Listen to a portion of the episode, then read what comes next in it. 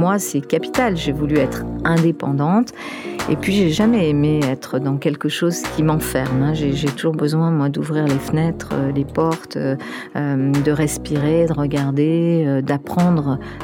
donc oui, liberté et indépendance, clairement, ces deux mots sont peut-être les, les plus fondamentaux pour moi dans, dans le parcours qui a été le mien.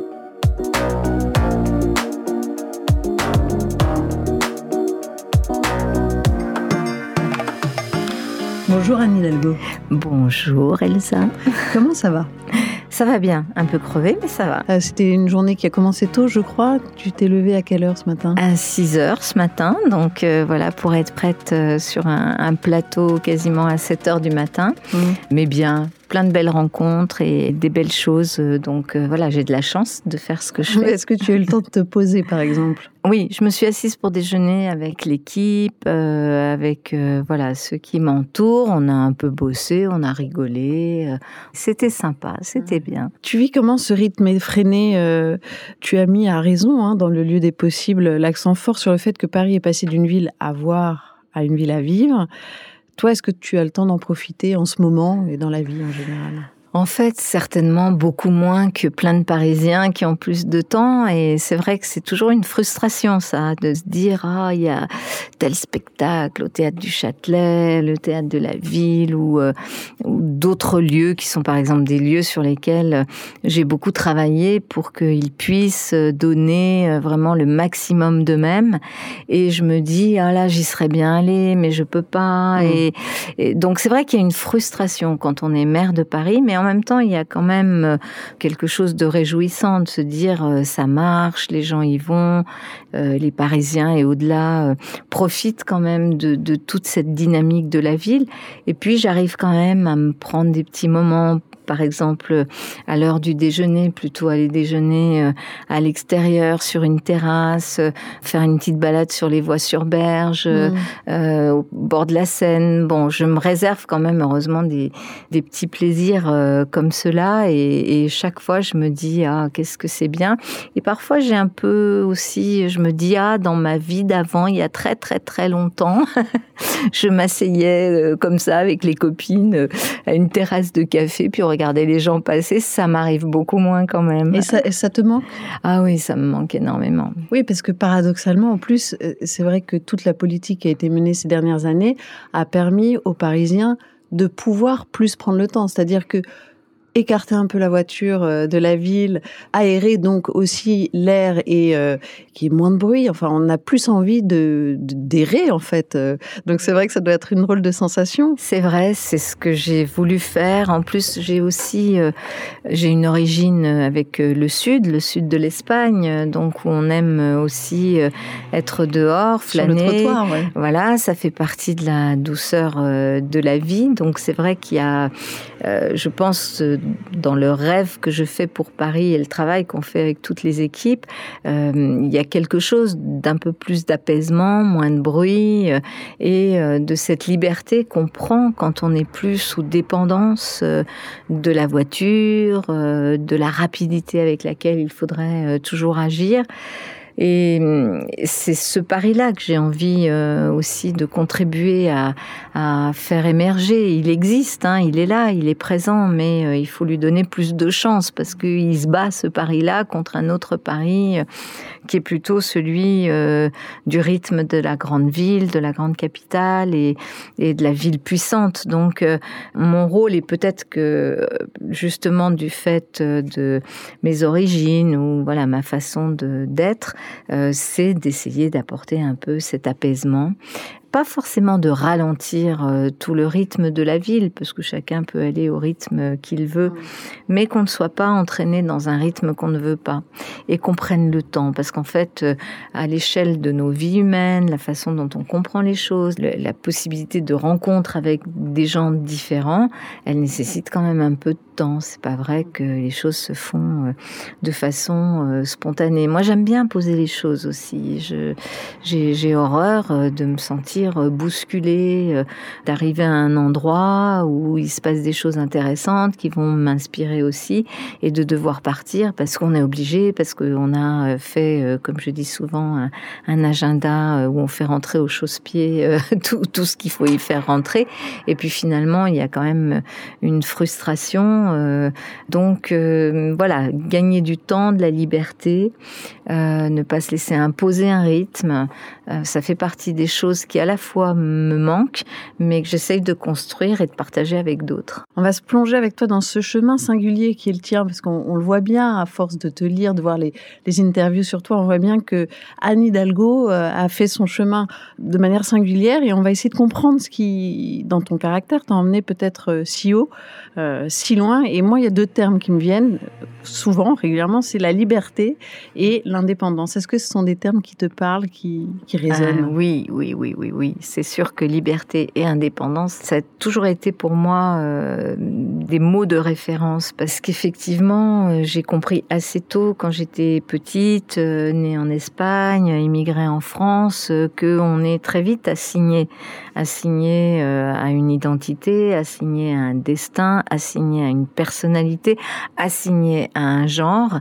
Et je, je pense que toute petite, j'ai compris qu'il fallait juste se débarrasser de toutes les étiquettes et de toutes les assignations et euh, de trouver son chemin à soi, pas uniquement dans le désir des autres ou dans la volonté des autres de vous enfermer, euh, mais euh, dans son propre désir. Et, et pour moi, c'est capital. J'ai voulu être indépendante parce que je voyais bien qu'une femme devait être indépendante pour assurer sa liberté. Donc ça passait par euh, l'indépendance financière et je me suis dit autant trouver euh, une voie professionnelle, un métier qui m'intéresse, qui me passionne pour pouvoir être indépendante. Et puis, j'ai jamais aimé être dans quelque chose qui m'enferme. Hein. J'ai toujours besoin, moi, d'ouvrir les fenêtres, euh, les portes, euh, de respirer, de regarder, euh, d'apprendre. Donc oui, liberté et indépendance, clairement, ces deux mots sont peut-être les, les plus fondamentaux pour moi dans, dans le parcours qui a été le mien. Tu parlais de la petite enfance. Tu te souviens du moment précis? C'était à l'école? C'était à, quel moment de cette enfance où effectivement il y a eu cette prise de conscience? Parce que c'est précoce quand même de penser à ça. Oui, mais en fait j'ai quand même des souvenirs euh, de la petite enfance parce que je pense quand on vit des émotions très très fortes liées à des événements, euh, le départ d'Espagne, euh, je me souviens très très bien, j'avais deux ans et demi, euh, mais je m'en souviens. Je, je, je du moment où vous quittez l'Espagne. du moment où on quitte l'Espagne, du voyage en train, de l'arrivée. à l'époque, on arrivait à Irun, il fallait descendre du train, traverser la frontière et prendre un autre train de l'autre côté de la frontière en France euh, je me souviens, parce que c'était à la fois excitant et, angoissant sûrement, donc je me souviens très très bien de ces moments-là. Je me souviens aussi euh, beaucoup que euh, on m'assignait plutôt à la, petite fille plutôt timide, parce que sans doute cette immigration qu'on avait faite en famille poussait mes parents aussi à, me protéger. J'étais la, la deuxième, la petite, voilà, la cadette dans la famille. Et c'est vrai j'ai toujours eu cette euh, envie d'expérience par moi-même, de, de, me libérer. Donc c'est vrai que ça remonte à, à, la petite enfance. Puis après, bon, euh, évidemment, au moment de, de l'adolescence, euh, comprendre ce qui se passe, comprendre aussi le féminisme, comprendre la façon dont on assigne les femmes aussi à un rôle. Je me posais beaucoup de questions, je me pose toujours beaucoup de questions, mais je me posais énormément de questions. Puis il y a aussi la question de la langue. C'est vrai qu'en arrivant à deux ans et demi, tu as dû apprendre le français. Oui, tout de euh, suite. Tout de suite. Mm. Et ça, c'est un souvenir euh, fort de ce moment de flottement, j'imagine, où on ne comprend pas et on essaye de, de projeter ce que l'on veut dire euh, à un monde en fait, c'est comme je suis arrivée à deux ans et demi, euh, pour moi, c'était apprendre le français en même temps que j'étais en train d'apprendre aussi euh, ma langue maternelle, mmh. l'espagnol. Et donc, je peux dire que j'ai deux langues maternelles que j'ai appris euh, vraiment à, à pratiquer en même temps. Mmh. Et j'avais eu cette discussion un jour avec quelqu'un que j'admirais beaucoup, Georges Semprin, qui m'avait vraiment aussi fait comprendre qu'on pouvait avoir deux langues maternelles. Je crois que c'est le premier. J'ai dû lire un jour une de ces interviews. J'ai eu la chance de le rencontrer ensuite et on a parlé de ça et je, lui ai dit, tu m'as vraiment ouvert une porte là aussi en comprenant qu'en fait j'avais deux langues maternelles. J'avais pas en choisir une parce que je les ai apprises en même temps. Il y a une autre chose par rapport à cette idée de liberté, d'indépendance qui transparaît hein, quand on t'observe.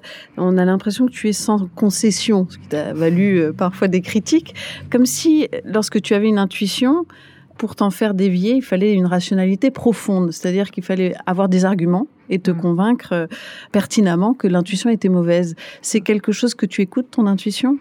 J'écoute beaucoup mon intuition, mais en fait l'intuition, elle tombe pas du ciel, elle est euh, aussi euh, quelque chose d'assez rationnel. Elle vient du travail qu'on fait sur un sujet qu'on connaît, qu'on approfondit. Elle vient euh, des avis des uns et des autres. Penser que l'intuition vient par hasard, c'est finalement aller à une facilité qui n'existe pas. J'aime bien travailler de façon collective. Donc quand il y a une idée, un sujet, quelque chose qui m'a interpellé euh, ou une remarque qui a été faite. J'aime beaucoup aussi euh, m'attacher à des remarques qui peuvent paraître anodines, mais en fait qui font un, petit travail intérieur, c'est-à-dire qui reviennent, qui se rappellent à moi régulièrement. Et je me dis, tiens, pourquoi ça se rappelle à moi? Ça doit sûrement vouloir me dire quelque chose.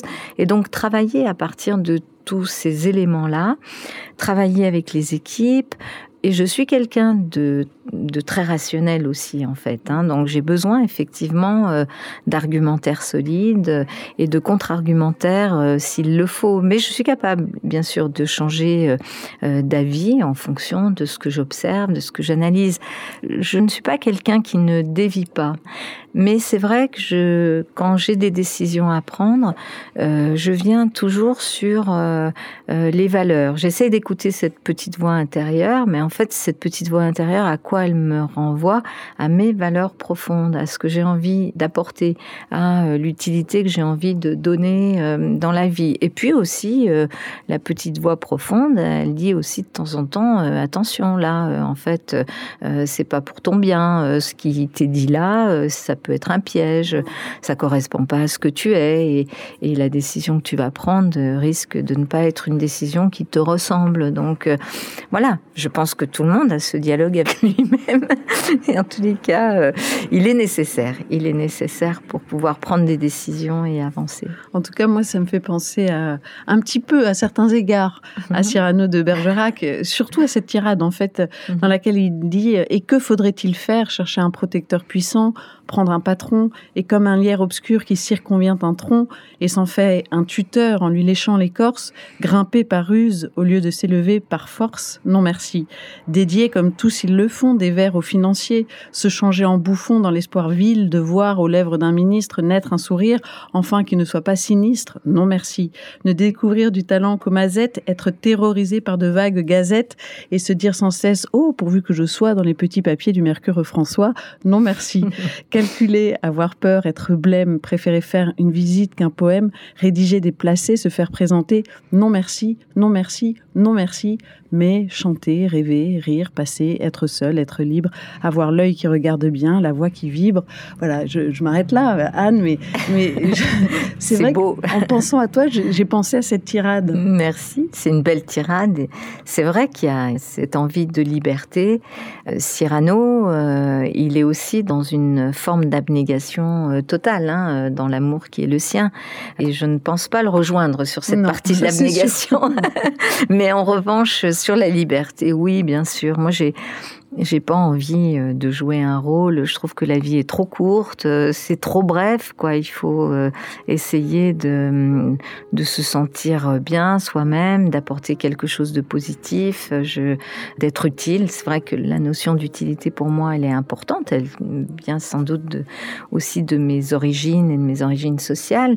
Mais j'aime beaucoup cette façon de dire oui, on n'est pas là pour euh, euh, en permanence euh, se cacher, se masquer, être un autre que soi-même, parce que à la fin on ne vit pas bien comme ça.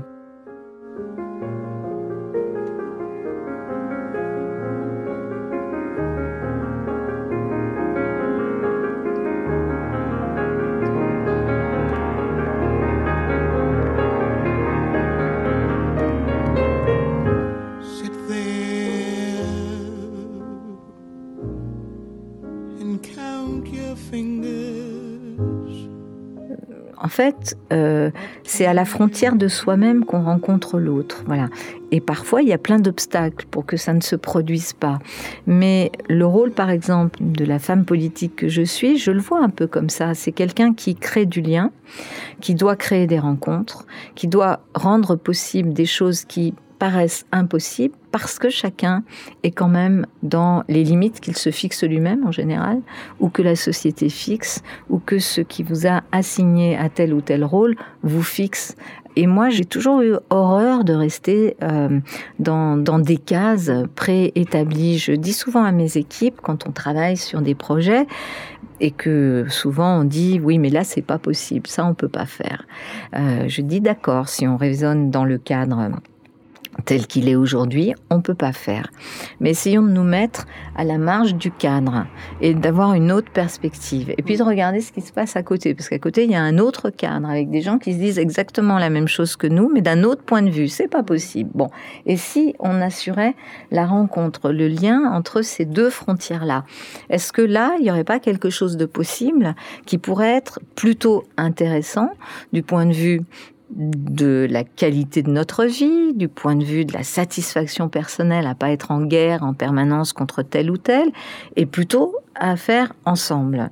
Et je pense qu'on a beaucoup, beaucoup de barrières qui nous entravent, qui nous empêchent d'être créatifs et, et finalement euh, d'aller vers des choses qui pourraient être beaucoup plus pacifiques que ce que nous vivons aujourd'hui dans, dans, notre société. Et c'est pour cette raison que, pour poursuivre ces ponts qui ont été amorcés, que tu es candidate euh, à ta réélection à Paris, Anne Oui, c'est aussi pour ça. C'est vrai que j'étais pas du tout formatée pour être euh, maire de Paris, élue.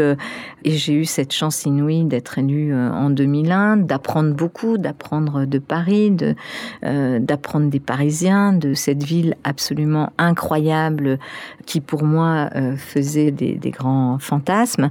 Mais on voit qu'on est à un point de bascule. Il y a l'urgence écologique, il y a une question quand même d'accroissement des inégalités partout dans le monde. Et à ce moment de bascule, avec l'expérience que j'ai engrangée avec mes équipe euh, comme maire de Paris pendant six ans, avec des moments quand même extrêmement durs qu'ont vécu les Parisiens. Euh, je me dis, là, cette expérience-là, elle est utile peut-être pour aller plus vite vers quelque chose qui peut euh, nous permettre de vivre mieux dans les années qui viennent. Anne, euh, on parlait de Cyrano de Bergerac, euh, dont tu partages avec lui l'héroïsme par ton indépendance d'esprit, qui t'a fait monter si haut toute seule. Tu disais, je n'étais pas formatée euh, pour en arriver là. Mais j'ai envie de parler de Paris. Euh, comment tu aimes euh, cette ville? Qu'est-ce qui te plaît à Paris? Déjà la liberté, c'est clair. Donc c'est forcément ce qui m'a toujours guidée. Non, c'est une ville qui pour moi est un morceau de monde. Hein. Je, je ne suis pas née à Paris, je n'ai pas grandi à Paris, mais euh, là encore, toute petite à Lyon, je voyais bien qu'il y avait quelque chose quand même d'exceptionnel dans cette ville, dont toutes les chansons parlaient, tous les films parlaient, et euh, tous les livres aussi, pour moi, parlaient de Paris. Bon, peut-être que je ne lisais que ça, j'en sais rien, mais en tous les cas, ça parlait beaucoup de Paris.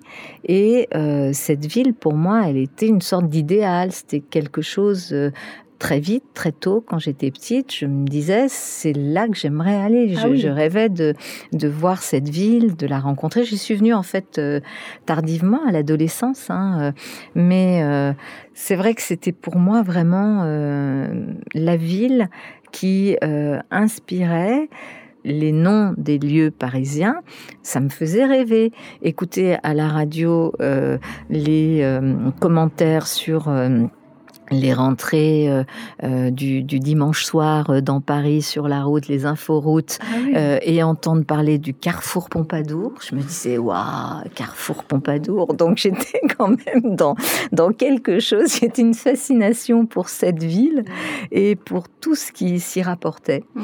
Voilà. Et donc quand j'ai pu venir y travailler, enfin m'y installer, j'étais tellement heureuse. Tu te souviens de la première fois donc tu disais euh, adolescente. La toute première fois à Paris, c'était où? J'étais, euh, je me souviens bien sûr de balades avec ma sœur d'ailleurs, et notamment euh, un peu partout, euh, à Montmartre. Je me souviens vraiment de Montmartre, ça m'avait beaucoup plu. On, s'était retrouvés dans un petit café, il faisait pas beau, mais j'étais tellement heureuse d'être là que voilà, Montmartre, c'est peut-être mon premier beau choc de rencontre à Paris. Et quand tu as été nommée inspectrice du travail donc à Paris. Euh, comment ça s'est passé? Tu as loué un appartement, un studio dans Paris? D'abord, je suis euh, arrivée euh, et j'ai vécu quelque temps avec ma sœur euh, qui m'avait précédée et c'était dans le 15e parce que en fait les deux gros arrondissements dans lesquels on arrive quand on vient de province, c'est souvent le 15 et le 12 sont les arrondissements des gares. Normalement, j'aurais dû arriver dans le, dans le 12e puisque c'est la, la gare de Lyon, mais en fait, je me suis retrouvée plutôt dans l'arrondissement des Bretons, mais ça m'allait très bien. Puis après, j'ai connu la galère. Hein, c'était en 84 quand j'ai été nommée. Euh, je suis arrivée en 83, mais en 84, euh, j'ai été nommée à Paris et là, euh, trouver un appart, c'était infernal, quoi. C'était déjà très cher. Je venais mm. de Lyon où les prix n'étaient pas du tout les mêmes, et donc ça a été, voilà, cette arrivée-là dans Paris. On parlait de tes parents, de l'exil. Pourquoi Lyon, en fait? Qu'est-ce qui a déterminé leur choix de s'installer à Lyon et non à Paris? Alors, d'abord parce qu'il y avait déjà de la famille euh, à Lyon. Mon père avait euh, ses frères qui étaient venus déjà euh, à Lyon pour y travailler et qui l'avaient plutôt attiré vers Lyon. C'est vrai qu'il y avait toute une partie des Espagnols qui allaient à Paris et en région parisienne, mais il y avait quand même, comme Lyon était une ville très industrielle avec beaucoup de travail, donc on, on est arrivé assez facilement à Lyon. Il y avait une petite diaspora euh, de gens qui étaient assez éclectiques d'ailleurs. Euh, une marquise euh, espagnole qui était une anarchiste avec des réfugiés anarchistes espagnols à Lyon. Et puis il y avait des gens qui n'étaient pas du tout politisés. Et on est arrivé comme ça avec un, premier, enfin j'ose même pas dire appartement parce que c'était dans un grenier. Et on était rue de la Charité. Et donc, cette euh, marquise anarchiste espagnole avait euh, prêté ce lieu pour qu'on puisse s'y poser. Et euh, bien sûr, très vite, il a fallu trouver un lieu plus convenable pour vivre parce que quand on est arrivé avec ma sœur, ma maman qui euh, aussi euh, quittait euh, l'Espagne pour la première fois. Mon père était arrivé six mois avant nous. Avec ma sœur, on a dit mais c'est là qu'on va vivre. Donc c'était, je pense, un peu traumatisant pour tout le monde. Mais bon, assez vite, mon père était quand même extrêmement débrouillard, très intelligent et, et assez vite, il a réussi à trouver un logement dans une cité HLM. Bon, il n'y avait pas de salle de bain, etc. Mais enfin, on était super heureux et, et et on a pu euh, comme ça se, voilà, grandir. Est-ce que euh, dans cette euh, configuration qui t'a emmené là où, tu es, on parle de cette histoire qui s'enracine à Lyon, est-ce que cette hispanité, cette identité qui est là, qui marque ton enfance, est restée toujours quelque part dans un coin de ta tête? Oui, toujours parce que c'est vrai que mes parents nous ont élevés, ma sœur et moi, pas avec la nostalgie euh, de l'Espagne, mais euh, on parlait espagnol à la maison, euh, on écoutait de la musique espagnole, on allait en Espagne en vacances voir notre grand-mère maternelle. Donc ils ont toujours cultivé ces racines. Euh, mais avec l'idée quand même chevillée au corps euh, de mes parents que euh, on voulait s'intégrer, que la France c'était c'était un choix pas que économique puisque mon père avait été pendant euh, la guerre d'Espagne avec son père euh, réfugié en France dans le Lot-et-Garonne. Et il, avait 8 ans, 9 ans à l'époque. Et il avait gardé le souvenir quand même euh, d'un pays où il avait pu aller à l'école, ce qui était pour lui extraordinaire. Et, Et il avait toujours gardé cette idée que, puisque mon grand-père était revenu en Espagne et qu'il a été emprisonné, qu'il a été condamné à mort, pas exécuté, mais que ça a été quand même un, drame familial, il avait toujours gardé à l'idée que Paris, enfin la France, c'était le pays de Victor Hugo et que c'est là qu'il aimerait aller s'il avait des enfants à élever. Et donc quand il a été en âge d'avoir des enfants et d'élever euh, ses enfants, il a décidé de venir dans ce pays de Victor Hugo. Mais en cultivant quand même quelque chose de l'ordre de la fierté de ses origines. Et souvent, quand je, rencontre des jeunes euh, ou moins jeunes, euh, issus de l'immigration, qui ont des parcours qui parfois font qu'on trouve difficilement sa place ou qu'on ne veut pas vous, considérer à égalité avec d'autres, je me dis, en fait, il faut vraiment cultiver euh, cette fierté des origines et aussi...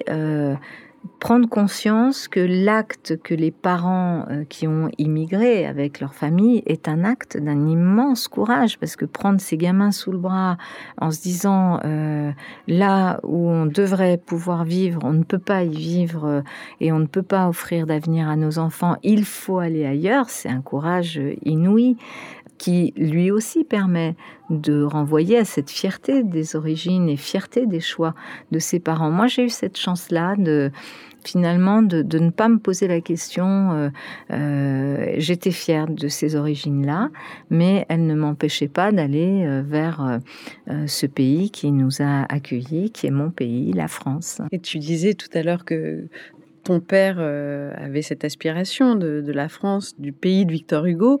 Bah, on pense à Notre-Dame de Paris. Paris, tu disais, mes lectures d'enfance euh, étaient toutes tournées vers Paris. Finalement, Paris, c'est aussi euh, ton père, j'imagine. Euh, d'ailleurs, tu le cites beaucoup hein, dans le lieu des possibles. comment il l'a pris? Comment tes parents ont pris le moment où tu as été élu maire de Paris? J'imagine que pour eux, c'était exceptionnel. Oui, ils étaient tellement heureux parce que pour eux, bah, comme tous les parents, j'étais leur petite fille. Donc, on reste la petite fille ou le petit garçon de ses parents euh, finalement toute sa vie. Et en fait, comme j'étais la cadette, ils avaient toujours eu ce sentiment que euh, il fallait me protéger plus que l'aîné. Bon, ça c'est dans les, les traditions des, familles. Et, euh, et c'est vrai que la, première fois que mes parents m'ont vu parler comme ça en public, ils, voilà, ils, en revenaient pas quoi. Ils étaient hyper émus. Après, ils se sont habitués parce que c'est, j'ai eu quand même, voilà, un parcours euh, politique. Euh, et, en plus, l'élection, quand je suis devenue maire, c'était pile le jour euh, de l'anniversaire de mon père. Il avait 85 ah. ans. Donc je lui avais dit, franchement, papa, là, tu mets la barre très haut, quoi. Parce que si je peux pas te décevoir, je ne peux que gagner. Parce que je peux pas te faire ça pour le jour de ton anniversaire. Et, donc, le 23 mars en 2014. Et, et en fait, on a gagné. Et, et il était très fier, très heureux. Euh, voilà, j'ai des belles photos euh, de ce moment-là. J'imagine aussi que, on en parlait tout à l'heure avec la vie que ça suppose, c'est à la fois une joie qui est accueillie par les parents et la famille, euh, comment elle accueille ça, les proches, les enfants, le mari? Moi, j'ai la chance là aussi d'avoir euh, un mari qui soutient, qui accompagne, qui est euh, extrêmement respectueux de, de ses choix, qui vraiment euh, à aucun moment ne pose les choses en termes d'alternatives ou de culpabilité.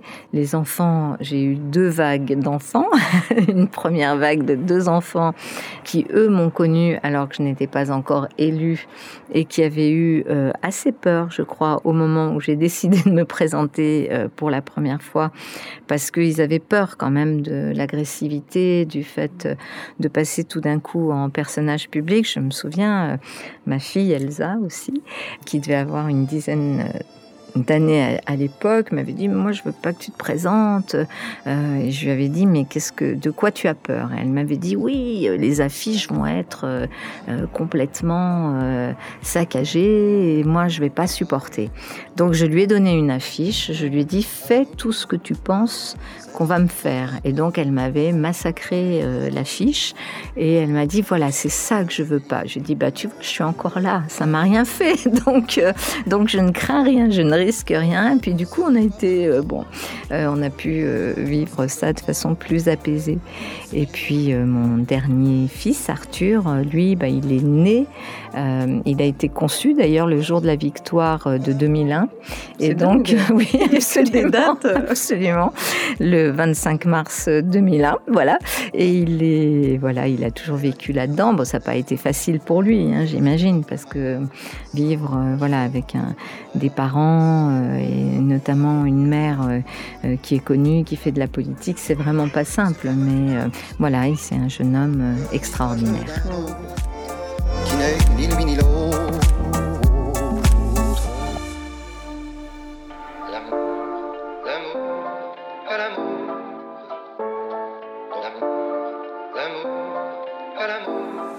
Tu parviens néanmoins à concilier les deux, c'est-à-dire rester mère M-E-R-E e et M-A-I-R-E. Enfin, c'est la place de la maman doit être euh, une portion congrue.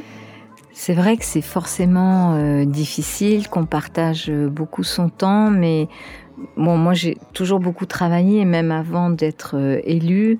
Euh, j'ai fait ce choix d'être indépendante et ça passe par un travail. Euh, et donc, forcément, ça veut dire, oui, ne pas être à la sortie de l'école le soir. Enfin, je, me souviens, ma fille, quand elle était toute petite, m'avait dit un jour, elle devait avoir 4 ans et demi, moi, quand je serai grande, je viendrai chercher mes enfants à l'heure des mamans. Et je lui avais dit un peu euh, perfide, mais comment feras-tu pour vivre, ma chérie, euh, puisqu'il faut bien travailler? Et elle m'avait répondu, j'aurai un mari très riche. Bon, depuis, elle est plutôt féministe et, elle est ingénieure, elle a suivi une belle indépendance aussi. Mais bien sûr que c'est, vous êtes toujours envoyé à votre rôle euh, quand même de maman, mais Là aussi, la chance que j'ai eue, c'est finalement de pas culpabiliser. Mm. Je me suis toujours dit bon, euh, euh, si on est bien, si tu es bien toi-même avec eux, si euh, le temps que tu passes avec eux est du vrai temps passé avec eux, normalement, ils devraient quand même plutôt s'en sortir. J'ai plutôt l'impression qu'ils s'en sortent bien.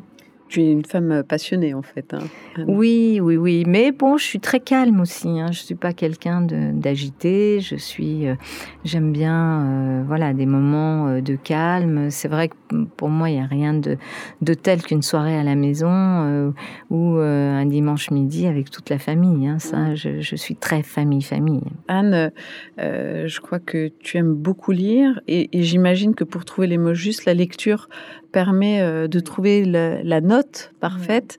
Euh, il y a un auteur, une autrice en particulier qui... J'aime beaucoup lire. Hum, il y a un auteur que j'aime vraiment particulièrement, c'est Modiano, parce que c'est un roman euh, ininterrompu, et puis c'est Paris, c'est la mémoire. C'est les tours aussi que joue la mémoire. c'est Paris, tous les quartiers de Paris. En plus, à un moment, à une une partie de, cette histoire de Paris qui est juste après la guerre, qui est euh, dans les années 60, avec euh, cette espèce de, de à la fois de tourbillon et de voile que met euh, Modiano sur une mémoire qui n'est jamais parfaite, mais qui essaye de temps en temps de percer des secrets, des secrets de personnes, mais aussi finalement un secret plus collectif de ce qui s'est passé pendant la guerre. Et j'ai vraiment j'aime cette écriture, je, la trouve d'une justesse, d'une sobriété, euh, et j'aime beaucoup le personnage. Je, trouve que, euh, en plus, euh, Modiano est quelqu'un d'extraordinaire parce qu'il a beaucoup de mal à parler, quand il, euh, je l'ai vu, je l'ai rencontré après euh, qu'il ait eu le, prix Nobel, quand on a inauguré euh, la promenade Dora Bruder à partir de, de son roman, de son roman et de l'histoire de Dora Bruder dans le 18e arrondissement. Et pour moi, c'est vraiment un, un, auteur accompli. Je trouve qu'il, enfin en tous les cas, moi, il me touche à tout point de vue en faisant de Paris presque un personnage. Euh, qui a aussi euh, sa propre mémoire et dans lequel vivent d'autres personnages dont on essaye de comprendre ce qui s'est passé et comment leur mémoire euh, continue à, les laisser vivre ou au contraire à les entraver dans, leur liberté.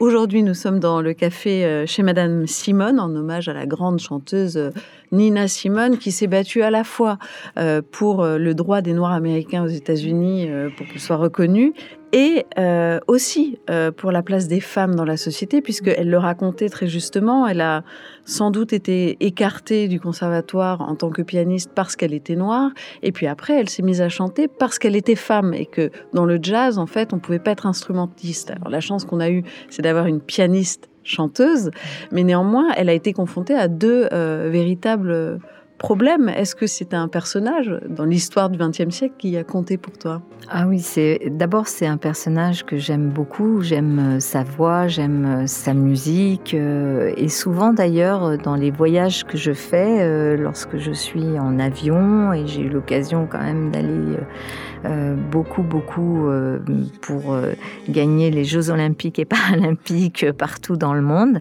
je me mets euh, voilà sur ma playlist dans l'avion Nina Simone. Donc Nina Simone, elle m'accompagne avec d'autres voix de femmes euh, du jazz et de, femmes euh, qui sont extrêmement inspirantes. Elle m'accompagne vraiment. Je trouve qu'elle est cette voix de, la liberté, cette voix aussi du combat des femmes et du combat des Afro-Américains pour leurs droits civiques. Et ce sont des personnages qui inspirent euh, qui montre que même quand c'est pas facile, euh, on s'accroche, ça vaut le coup de se relever, ça vaut le coup d'aller au bout de ses rêves, parce que en fait la vie est assez courte, mais euh, en même temps quand on laisse un héritage comme celui qu'elle nous laisse, à la fois artistique, mais à la fois pour les femmes, de modèles, de battantes, mais de battantes pour des droits civiques et pour la paix. C'est pas, j'aime pas trop le terme de guerrier ou de guerrière parce que ça renvoie quand même à euh, quelque chose qui euh, se finit euh, souvent très très mal. Mm. là, c'est quand même du combat pacifique, donc c'est une femme très très inspirante pour moi. Toi, en tant que femme, la question de la féminité s'est-elle posée à un moment toujours? Ou jamais, mais je pense que plus. En fait, dans, dans un milieu d'hommes, elle se pose toujours parce qu'il y a forcément le regard des autres qui vous renvoie euh, des fois qu'on voudrait oublier et que on voudrait penser qu'on est l'égal des autres et que mm, dans votre tête il n'y a pas de différence. Euh, souvent, le regard des autres vous renvoie à cette différence. Donc, bien sûr que ça m'a toujours euh, accompagnée parce que euh, j'ai toujours été, euh, notamment dans ma vie professionnelle et dans la vie politique, dans des univers d'hommes où les femmes étaient tolérées euh, dans un rôle bien précis, mais pas du tout pour prendre leur autonomie, leur indépendance et leur liberté, pas du tout pour devenir leader. Voilà, dans ces milieux-là, on tolérait les femmes pour ce qu'elles pouvaient apporter aux hommes, mais rarement pour ce qu'elles pouvaient être et apporter comme expérience différente de celle des hommes et utile, par exemple, à la vie politique.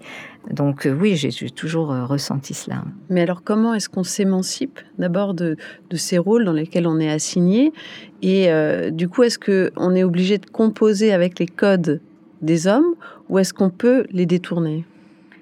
Moi, je me suis dit qu'il fallait être soi-même. Euh, par exemple, sur euh, dans ces milieux très masculins, la tenue vestimentaire. Est-ce que parce que j'étais dans un milieu très masculin, j'allais m'habiller comme eux, adopter l'uniforme? Euh, bah, De temps en temps, je mets l'uniforme parce que j'ai envie et que je me sens que ça va être plus pratique. Mais si j'ai envie de mettre une robe à fleurs, je mets une robe à fleurs. Et puis hmm. voilà. Et donc s'en affranchir, quoi, faire comme on le sent, comme on a envie, et imposer aussi autre chose.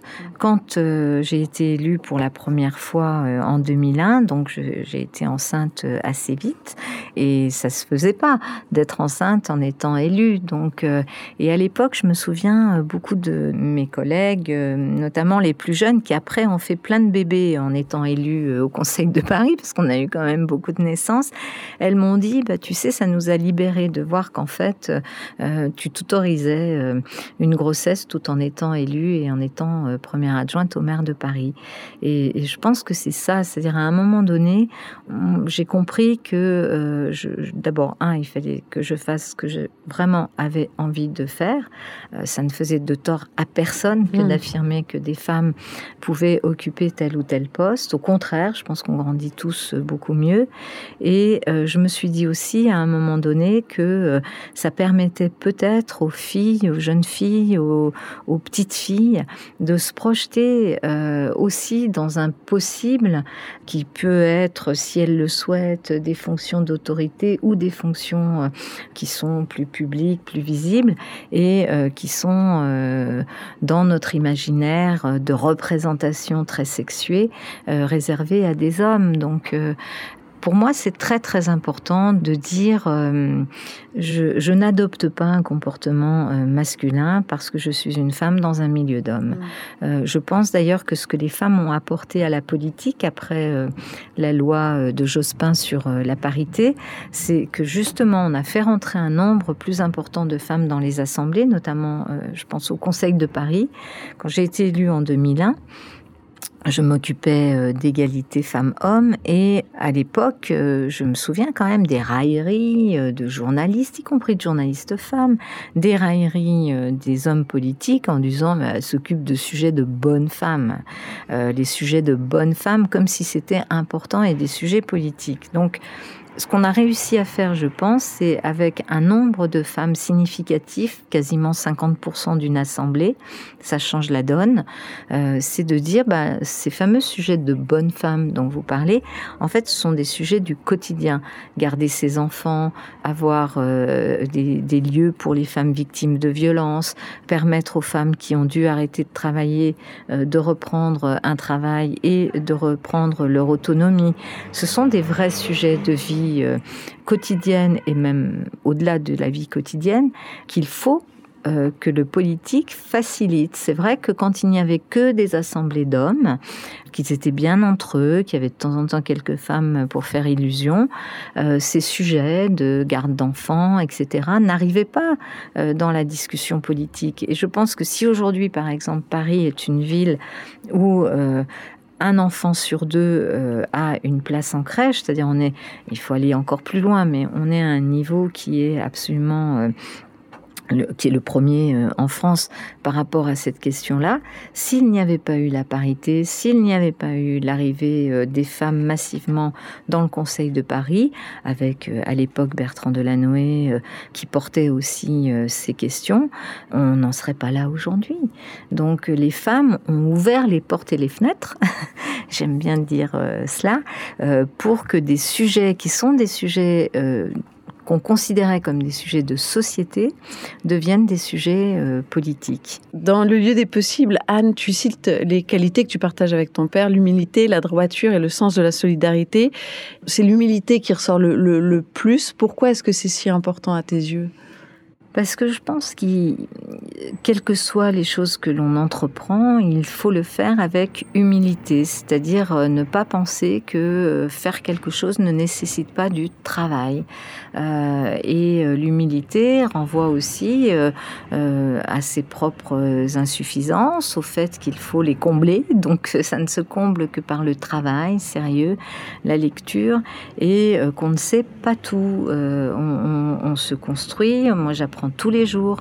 Et, je pense que l'humilité, c'est ça, c'est euh, partir du principe qu'on ne sait pas tout, y compris lorsqu'on pense savoir quelque chose, ben quand même avoir le, le, euh, courage, se donner le temps de remettre en question ce qu'on sait pour savoir si euh, c'est toujours d'actualité et si c'est à partir de là qu'il faut penser, se projeter. Donc l'humilité, pour moi, c'est très important et je pense que c'est aussi une attitude qui permet d'être de rencontrer les autres. Si vous arrivez avec euh, une différence ou euh, le, contraire de, l'humilité, ça pourrait être euh, l'excès ou de confiance ou l'arrogance.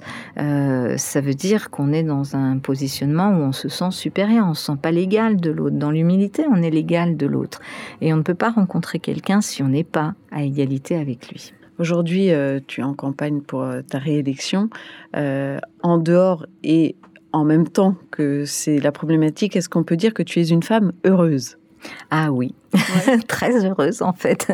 En fait, je trouve que cette campagne est, très agréable. Mm. Euh, les rencontres avec les Parisiens sont assez géniales. Euh, il y a des discussions, des idées. Ce matin, j'étais euh, dans un café dans le 15e arrondissement avec tout un groupe de, de personnes que je ne connaissais pas autour de Anouche Toranian, notre tête de liste.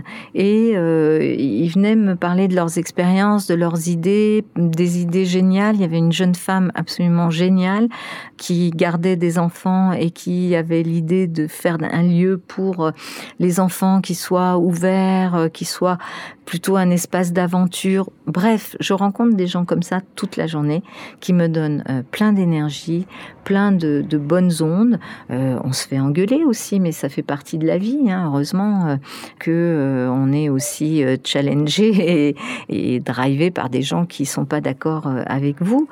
Ça, c'est très très plaisant. Et puis, ce qui est très agréable, c'est euh, d'avoir euh, une équipe euh, de campagne où on a l'impression que tout le monde est vraiment en phase avec l'autre. Quoi. Il, y a, quelque chose dans cette campagne, pour moi, de très rassurant, de très, oui, de très sécurisant.